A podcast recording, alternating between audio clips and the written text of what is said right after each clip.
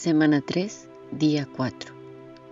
En su personal devoción a la Virgen, invocada como Inmaculada, es decir, sin la mancha del pecado original, San Maximiliano María Colbe, en línea con San Bernardo, San Alfonso, San Luis Griñón de Montfort, reconoce en María unos poderes extraordinarios que Dios le ha otorgado en favor de los hombres.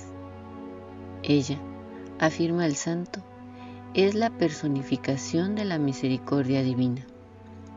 Nosotros, declara San Maximiliano, tenemos una madre en el cielo, la personificación de la misericordia divina, la Virgen Inmaculada.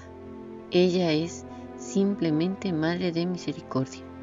Por esto se apresura a socorrer, aunque de hecho no sea invocada allí donde se manifiesta de la manera más grave la miseria de las almas, y cuanto más el alma está desfigurada por el pecado, tanto más se manifiesta en ella la misericordia divina, de la cual ella es propiamente la personificación. La historia, la tradición, la piedad popular han enriquecido esta relación de madre a hijos entre ella y nosotros. En sus santuarios hay tanta historia sentada, tantas historias personales y familiares, a veces fijadas en símbolos, exvoto, sobre todo en la memoria de los beneficiados, la intercesión que el pueblo cristiano ha experimentado en su maternidad no es fruto de sentimentalismo, es historia que desde la boda de Caná se repite a lo largo de los siglos. Ella ha demostrado ser la omnipotencia suplicante, como ha tenido poder sobre Jesús en la boda de Cana, ejerce siempre su influencia sobre Dios mismo, sobre las almas, sobre el universo. Ella desea, y está en su derecho, ser reconocida espontáneamente por todos los corazones, ser amada como reina de cada uno de ellos, para que todos los corazones sean purificados cada vez más gracias a ella, se hagan inmaculados, semejantes a su corazón y cada vez más dignos de la unión con Dios, con el amor de Dios, con el Santísimo Corazón de Jesús. Una amorosa venganza de la Virgen. Corría el año 1947 un cierto Bruno Cornacchiola en Roma, miembro de la secta adventista, fue escogido por su pastor a preparar, junto con otros líderes de la secta, una conferencia contra la Iglesia y el Papa, entonces Pío XII. En ese tiempo, compró un puñal donde grabó las palabras Muerte al Papa, proponiéndose realizar el lema. El 12 de abril buscó un lugar solitario para preparar su conferencia y con sus tres hijos, Juan Franco, de cuatro años, Carlos, de siete, e Isla, de diez, hizo un paseo fuera de Roma y se quedó en el bosquecillo conocido como Tres Fontaines. Mientras él preparaba su conferencia, los niños jugaban con la pelota. Esta inesperadamente voló alto y desapareció.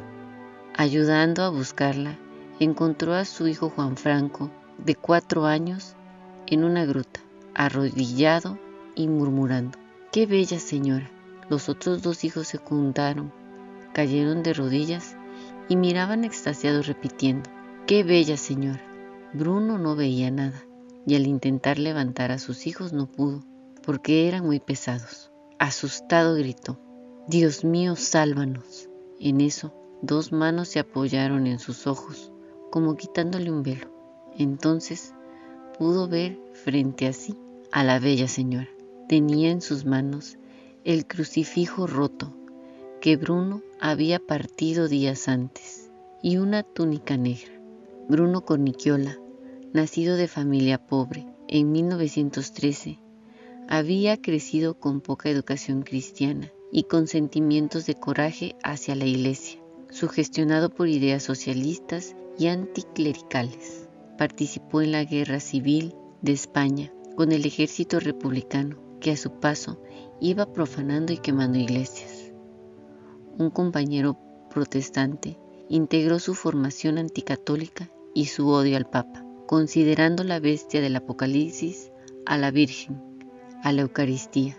Regresado a Roma, intentó convencer a su esposa a adherirse a los adventistas. Ella le dijo que sí, a condición de que él hiciera los nueve primeros viernes del mes. Los dos cumplieron las promesas. Convertido por la Virgen de la Revelación en 1947, se dedicó a trabajar por la Iglesia por más de 50 años. Murió en 2001. Le habló la Señora. Soy la que está en la Trinidad Divina. Soy la Virgen de la Revelación. Tú me has perseguido. Ya basta. Entra en el redil. El juramento de Dios es santo. Los nueve viernes que hiciste antes de entrar en el redil de la mentira son los que te han salvado. Obedece a la autoridad del Santo Padre. La Virgen le infundió toda la doctrina católica y le pidió que se confesara y se reconciliara con la Iglesia.